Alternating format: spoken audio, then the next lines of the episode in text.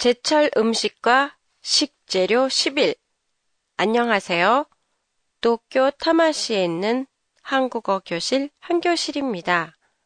오늘부터는 겨울에 먹는 음식과 식재료에 대한 내용으로 제일 먼저 동지에 먹는 팥죽과 팥에 대해 보내드리겠습니다.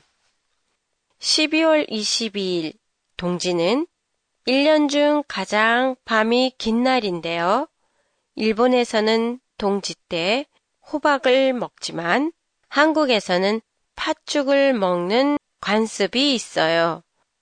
팥물에 쌀을 넣어 끓이는 게 일반적이지만 쌀 대신에 일본의 당고와 같은 새알심을 넣거나 밀가루로 만든 칼국수를 넣어서 만든 팥죽도 있어요. 팥죽의 새알심은 자신의 나이만큼 먹어요. 일본의 세츠분노히에 먹는 콩처럼요.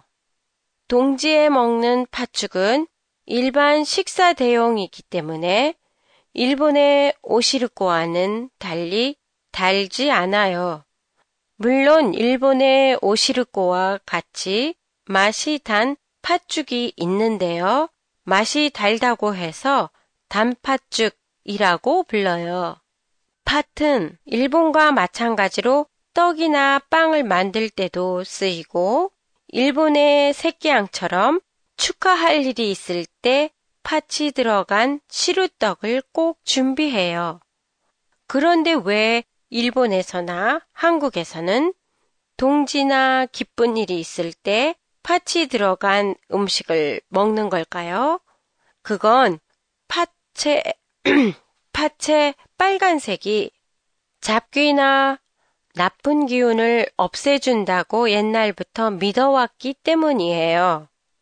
동지에는 나쁜 기운이 가장 들어오기 쉬운 날로 잡귀 등이 들어오는 걸 막기 위해 팥죽을 수어 먹어요. 한 교실 팟캐스트 200회 기념 선물에 응모해주신 분들께 감사 말씀을 드립니다. 앞으로도 시청자분의 한국어 공부에 도움이 될 만한 내용, 그리고 재미있고 유익한 내용으로 여러분을 찾아뵙겠습니다. 변함없는 성원 부탁드립니다. 안녕히 계세요.